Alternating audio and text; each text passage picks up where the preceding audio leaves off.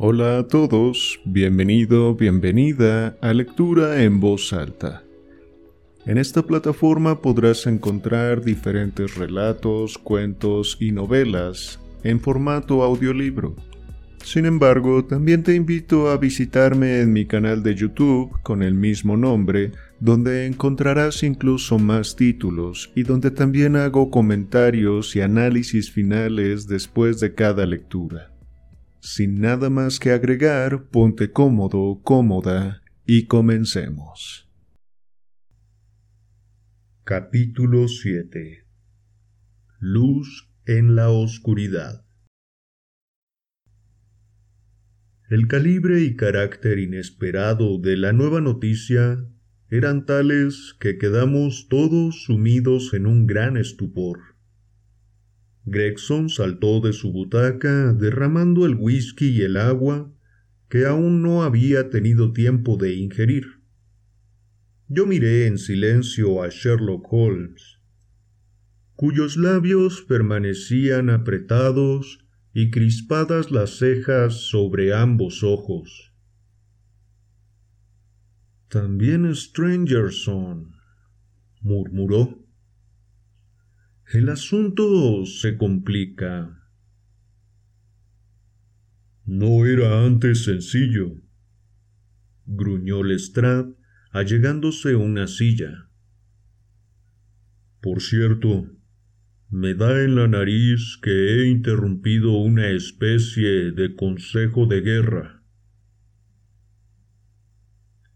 ¿Está usted seguro de la noticia? Balbuceó Gregson. Vengo derecho de la habitación donde ha ocurrido el percance, repuso. He sido precisamente yo el primero en descubrirlo. Gregson acaba de explicarnos qué piensa del caso, observó Holmes. ¿Tendría usted inconveniente en relatarnos lo que por su cuenta ha hecho o visto? Ninguno, dijo Lestrade, tomando asiento. Confieso abiertamente que en todo momento creía a Strangerson implicado en la muerte de Drever. El último suceso demuestra el alcance de mi error. Llevado de él, me puse a investigar el paradero del secretario. Ambos habían sido vistos juntos en Houston Station alrededor de las ocho y media de la tarde del día tres. A las dos de la mañana aparecía el cuerpo de Drever en la calle Brixton. Era por tanto Cuestión de averiguar qué había hecho Strangerson entre las ocho y media y la hora del crimen, y hacia dónde conducían sus pasos ulteriores. Despaché un telegrama a Liverpool con la descripción de mi hombre y la advertencia de que no apartasen un instante los ojos de los barcos con destino a América. A continuación, inicié una operación de rastreo por todos los hoteles y pensiones de la zona de Houston. Pensaba que si Drever y su secretario se habían separado, era natural que el último buscara alojamiento en algún sitio a mano para descolgarse en la estación a la mañana siguiente. Habiendo tenido previamente la precaución de acordar con su compañero un posterior punto de encuentro. Observó Holmes. En efecto, toda la tarde de ayer se me fue en pesquisas inútiles. Esta mañana me puse a la tarea muy temprano y a las ocho estaba ya plantado a la puerta de Holidays Private Hotel, en la calle Little George. Inmediatamente me confirmaron la presencia del señor Strangerson en la lista de huéspedes. Sin duda es usted el caballero que estaban esperando. Observaron. Dos días hace que aguarda su visita. ¿Cuál es su habitación? inquirí. La del piso de arriba. Desea ser despertado a las nueve. Subiré ahora mismo, dije. Confiaba que, desconcertado ante mi súbita aparición, dejara escapar quizá una frase comprometedora. El botones se ofreció a conducirme hasta la habitación. Se hallaba en el segundo piso, al cabo de un estrecho pasillo. Me señaló la puerta con un ademán de la mano y se disponía ya a bajar las escaleras cuando vi algo que me revolvió el estómago pese a mis veinte años largos de servicio. Por debajo de la puerta salía un pequeño hilo de sangre que, trazando caprichosos meandros a lo largo del pasillo, iba a estancarse contra el zócalo frontero. Di un grito que atrajo al botones. Casi se desmaya al llegar a mi altura. La puerta estaba cerrada por dentro, pero conseguimos quebrantar el pestillo a fuerza de hombros. Debajo de la ventana de la habitación, abierta de par en par, yacía hecho un ovillo y en camisa de dormir el cuerpo de un hombre. Estaba muerto, y desde hacía algún tiempo, según eché de ver por la frialdad y rigidez de sus miembros. Cuando lo volvimos boca arriba, el botones reconoció de inmediato al individuo que había alquilado la habitación bajo el nombre de señor Strangerson. Una cuchillada en el costado izquierdo, lo bastante profunda para alcanzar el corazón, daba razón de aquella muerte. Y ahora viene lo más misterioso del asunto. ¿Qué imaginan ustedes que encontré en la pared encima del cuerpo del asesinado? Sentí un estremecimiento de todo el cuerpo y como una aprensión de horror, antes incluso de que Sherlock Holmes hablara. La palabra rage, escrita con sangre, dijo. Así es, repuso Lestrade en tono de espanto, y permanecimos silenciosos durante un rato. Había un no sé qué de metódico e incomprensible en las fechorías del anónimo asesino que acrecía la sensación de horror. Mis nervios, bastante templados en el campo de batalla, chirriaban heridos al solo estremecimiento de lo acontecido. Nuestro hombre ha sido avistado, prosiguió Lestrade.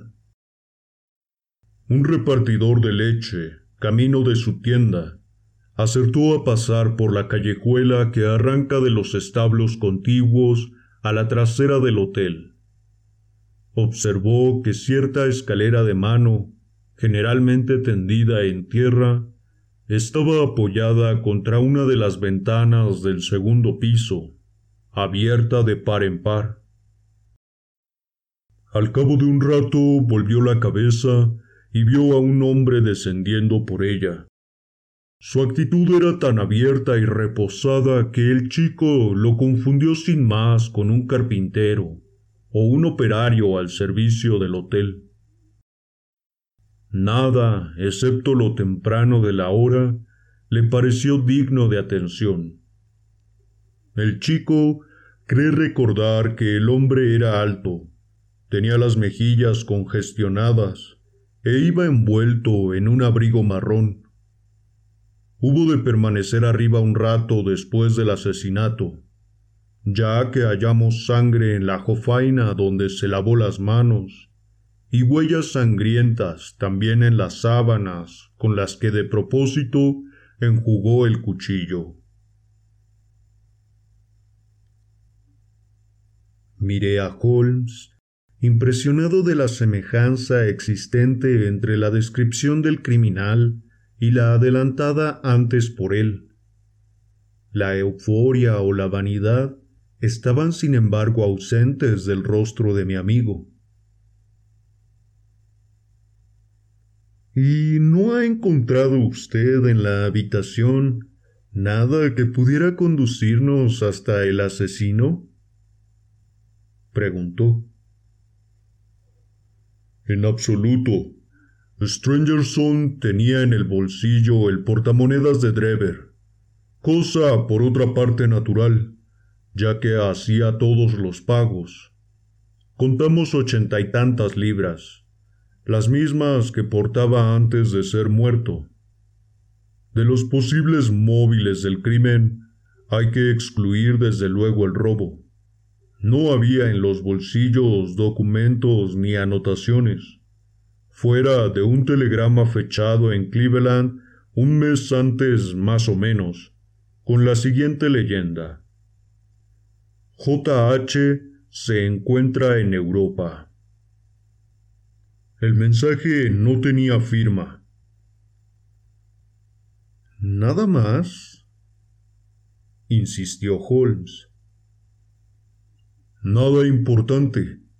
Había sobre la cama una novela que debió leer antes de dormirse, una pipa en una silla adyacente, un vaso de agua posado sobre la mesita de noche, y en el antepecho de la ventana una menuda caja de pomada con dos píldoras dentro.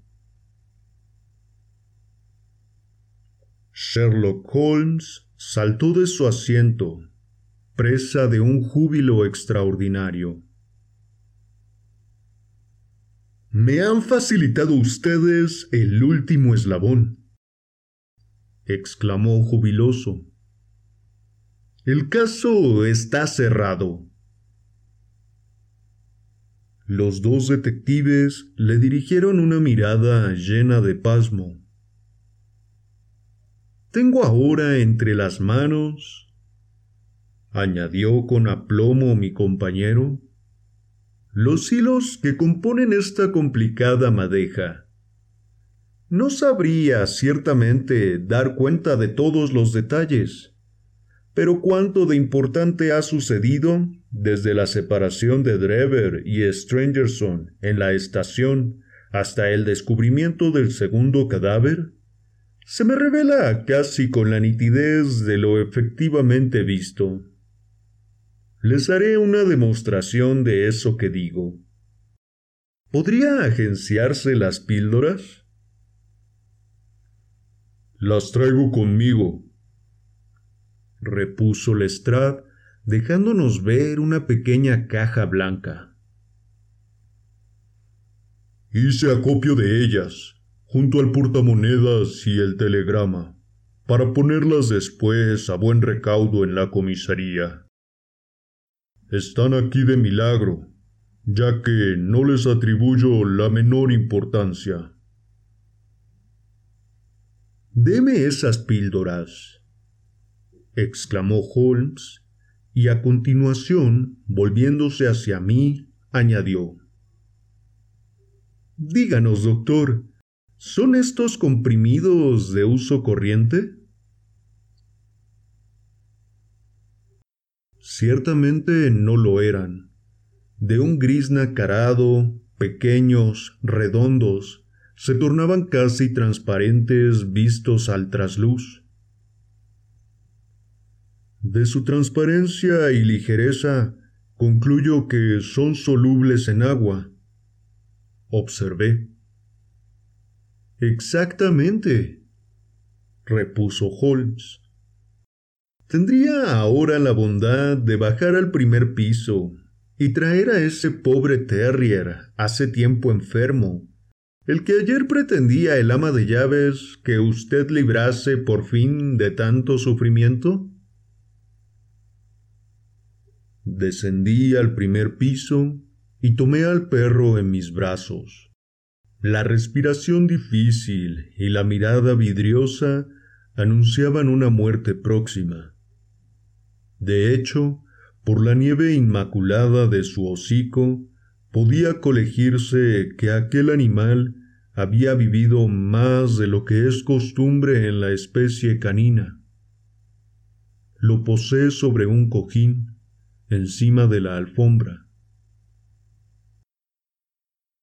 Partiré en dos una de estas píldoras, anunció Holmes, y sacando su cortaplumas, hizo verdad lo que había dicho. Devolveremos la primera mitad a la caja, con el propósito que después se verá. La otra mitad voy a colocarla en esta copa de vino, donde he vertido un poco de agua. Pueden ustedes apreciar que nuestro amigo el doctor llevaba razón y que la pastilla se disuelve en el líquido. No dudo que todo eso es fascinante. Terció Lestrade en el tono herido de quien sospecha estar siendo víctima de una broma. Pero, ¿qué demonios tiene que ver con la muerte de Joseph Strangerson? Paciencia, amigo mío, paciencia comprobará a su tiempo hasta qué punto no es solo importante, sino esencial. Bien, ahora añado a la mezcla unas gotas de leche que la hagan sabrosa y se la doy a beber al perro, que no desdeñará el ofrecimiento. En efecto, el animal apuró con ansiedad el menjunje que, mientras hablaba, había vertido Holmes en un platillo y colocado después delante suyo. La actitud de mi amigo estaba revestida de tal gravedad que todos, impresionados, permanecimos sentados en silencio y con la mirada fija en el perro, a la espera de algún acontecimiento extraordinario. Ninguno se produjo, sin embargo. El terrier permaneció extendido sobre el cojín, batallando por llenar de aire sus pulmones, ni mejor ni peor que antes de la libación.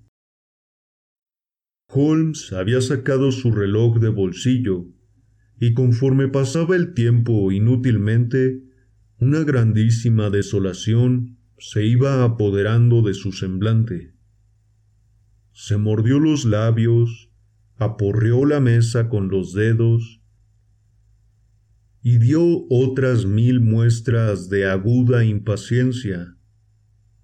Tan fuerte era su agitación que sentía auténtica pena, al tiempo que los dos detectives, antes jubilosos que afligidos por el fracaso de que eran testigos, sonreían maliciosamente.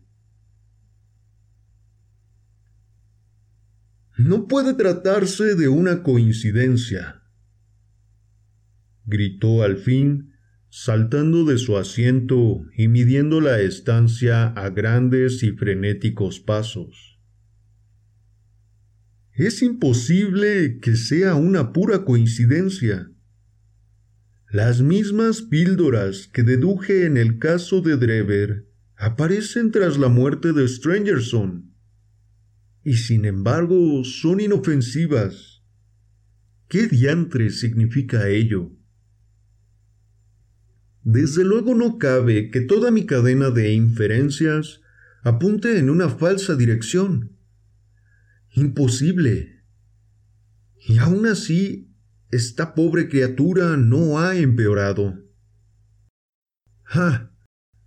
Ya lo tengo. Ya lo tengo. Con un alarido de perfecta felicidad, acudió a la caja, partió la segunda píldora en dos, la disolvió en agua, añadió leche y ofreció de nuevo la mezcla al terrier. No había tocado casi la lengua del desafortunado animal aquel líquido cuando una terrible sacudida recorrió todo su cuerpo, rodando después por tierra tan rígido e inerte como si un rayo mortal se hubiera abatido sobre él desde las alturas. Sherlock Holmes dio un largo suspiro y enjugó el sudor que perlaba su frente. Debiera tener más fe, dijo. Ya es tiempo de saber que cuando un hecho semeja oponerse a una apretada sucesión de deducciones, existe siempre otra interpretación que salva la aparente paradoja. De las dos píldoras que hay en este pastillero, una es inofensiva, mientras que su compañera encierra un veneno mortal. Vergüenza me causa no haberlo supuesto apenas vista la caja. Semejante observación se me antojó gratuita, que difícilmente podía persuadirme de que Holmes la hubiera hecho en serio. Ahí estaba, sin embargo, el perro muerto como testigo de lo cierto de sus conjeturas. Tuve la sensación de que empezaba a ver más claro, y sentí una suerte de vaga, incipiente percepción de la verdad. Todo esto ha de sorprenderles, prosiguió Holmes, por la sencilla razón de que no repararon al principio de la investigación en cierto dato, el único rico en consecuencias quiso la suerte que le concediera yo el peso que realmente tenía, y los acontecimientos posteriores no han hecho sino afirmar mi suposición original, de la que realmente se seguían como corolario lógico. Lo que a ustedes se presentaba en tinieblas o dejaba perplejos, señalaba para mí el camino auténtico, esbozado ya en mis primeras conclusiones. No debe confundirse lo insólito con lo misterioso. Cuanto más ordinario un crimen, más misterioso también, ya que estarán ausentes las características o peculiaridades que puedan servir de punto de partida a nuestro razonamiento. El asesinato hubiera resultado infinitamente más difícil de desentrañar si llega a ser descubierto el cadáver en la calle y no acompañado de esos aditamentos sensacionales y outre, lo que le conferían, precisamente, un aire peculiar. Los detalles extraordinarios, lejos de estorbar esta investigación, han servido para facilitarla. El señor Gregson, que había atendido a la alocución dando muestras de considerable impaciencia, no pudo al fin contenerse. Mire usted, señor Holmes, dijo, no necesita convencernos de que es usted un tipo listo, ni de que sigue métodos de trabajo muy personales. Sin embargo, no es este el momento de ponerse a decir sermones o ventear teorías. La cuestión es atrapar al criminal. Hice mi propia composición del lugar, al parecer equivocadamente. El joven Charpentier no ha podido estar complicado en el segundo asesinato, Lestrade ha escogido a Strangerson enfilando también, por lo que se ve, una ruta desviada. Usted, sin embargo, según lo demuestran algunas observaciones aisladas, acumula mayor conocimiento sobre el caso que nosotros, habiendo llegado el momento, creo, de que nos diga de una vez y por lo derecho lo que sabe. ¿Le consta ya el nombre del asesino? He de sumarme por fuerza a la petición de Gregson. observó Lestrade. Ambos hemos hecho cuanto estaba en nuestras manos, y los dos hemos fracasado. Le he oído decir a usted desde que estoy en esta habitación que contaba ya con todos los datos precisos. Espero que no los tenga ocultos por más tiempo. Cualquier tardanza en el apresamiento del asesino, tercié yo, podría darle opción a una nueva atrocidad. Ante nuestra insistencia, Holmes dio muestras de vacilar. Continuó midiendo el aposento a grandes pasos, con la cabeza hincada en el pecho y las cejas fruncidas señales que en él denotaban un estado de profunda reflexión. No habrá más asesinatos, dijo al fin, parándose en seco y mirándonos a la cara. Tal posibilidad queda descartada. ¿Me preguntan ustedes si conozco el nombre del asesino? La respuesta es sí. Ello, sin embargo, poco significa comparado con la tarea más complicada de ponerle las manos encima. Espero hacerlo pronto y a mi manera, pero es asunto delicado ya que hemos de vernoslas con un hombre astuto y desesperado al que presta ayuda, como he podido comprobar, un cómplice de prendas no menos formidables. Mientras el asesino desconozca que alguien le sigue la pista, existe la posibilidad de atraparlo. Mas, en cuanto le asalte la más mínima sospecha, cambiará de nombre, perdiéndose sin más entre los cuatro millones de habitantes que pueblan esta gran ciudad.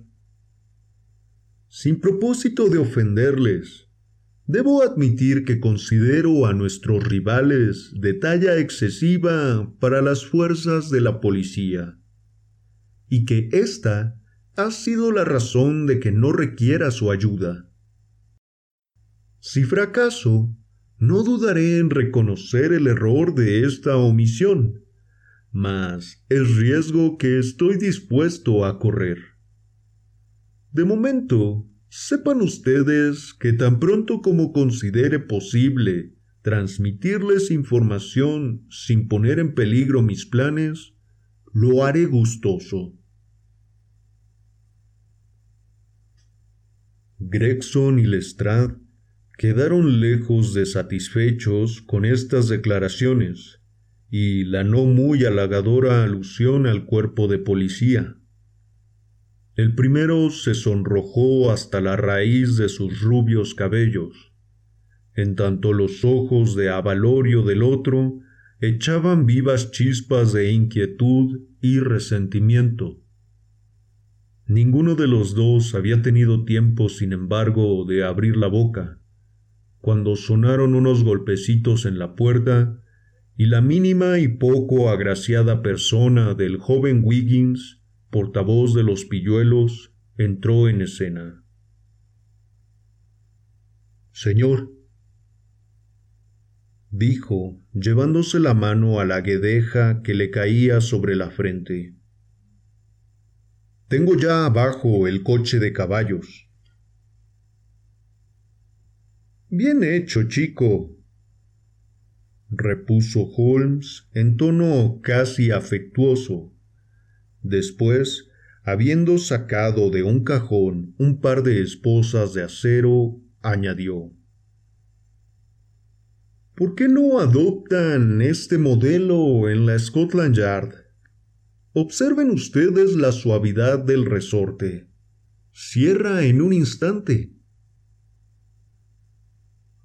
También sirven las viejas mientras haya alguien a quien ponérselas gruñó Lestrade. Está bien, está bien, repuso Holmes sonriendo. El cochero podría ayudarme a bajar los bultos. Dile que suba, Wiggins. Me sorprendió ver a mi amigo prepararse a lo que parecía un largo viaje, ya que no me tenía dicho nada sobre su proyecto. Había en la habitación una pequeña maleta que asió enérgicamente y comenzó a sujetar con una correa. En tal manejo se hallaba ocupado cuando hizo acto de presencia el cochero. Venga acá, buen hombre, dijo, hincando la rodilla en tierra, con la cabeza siempre echada hacia adelante. Y ponga mano a esta hebilla. El cochero se llegó a él con aire entre arisco y desafiante, y alargó los brazos para auxiliarle en la faena. Entonces se oyó el clic de un resorte, resonaron unos metales, y Sherlock Holmes recuperó rápidamente la posición erecta. Señores, exclamó, centelleantes los ojos, permítanme presentarles al señor Jefferson Hope, el asesino de Enoch Drever y Joseph Strangerson. El suceso tuvo lugar en un instante, tan breve que ni tiempo me dio de cobrar conciencia cabal de lo ocurrido. Conservo en la memoria la viva imagen de aquel momento, la expresión de triunfo de Holmes y la faz furiosa, atónita, del hombre, fijos los ojos en las brillantes esposas que como por arte de encantamiento habían ceñido de pronto sus muñecas. Durante uno o dos segundos pudimos parecer un grupo de estatuas. Entonces el hombre dejó escapar un grito de loco, y deshaciéndose de la presa de Holmes, impulsó su cuerpo contra la ventana. Maderos y cristales se dieron ante la acometida mas no había el fugitivo completado aún su propósito cuando Holmes, Lestrade y Gregson hacían de nuevo, al igual que sabuesos, presa en él. Fue arrastrado hacia la habitación donde se desarrolló una formidable lucha. Tanta era la fuerza y el empeño de nuestro enemigo que varias veces nos vimos frustrados en el intento de inmovilizarlo. Parecía poseído del empuje convulsivo de un hombre al que domina una crisis epiléptica. Cara y manos se hallaban terriblemente laceradas por el cristal de la ventana, mas la pérdida de sangre no le restaba un ápice de fuerza, hasta que Lestrade consiguió asirlo de la corbata y hacer con ella torniquete. Cortándole casi la respiración, no cesó en su resistencia. Aún entonces, solo nos sentimos dueños del campo después de haberle atado de pies y manos. Tras ello, volvimos a incorporarnos, sin aliento y jadeando. Abajo está su coche, dijo Sherlock Holmes. Nos servirá para conducirlo a Scotland Yard. Y ahora, caballeros, prosiguió con una sonrisa complaciente, puede decirse que hemos llegado ya al fondo de nuestro pequeño misterio. Háganme cuantas preguntas les ronden por la cabeza, sin temor de que vaya a dejar alguna pendiente. Gracias por haberme acompañado en una lectura más. Te recuerdo que puedes encontrar muchos más audiolibros y relatos si me buscas en YouTube como Lectura en Voz Alta. Para mí ha sido un placer leerte como siempre. Nos vemos.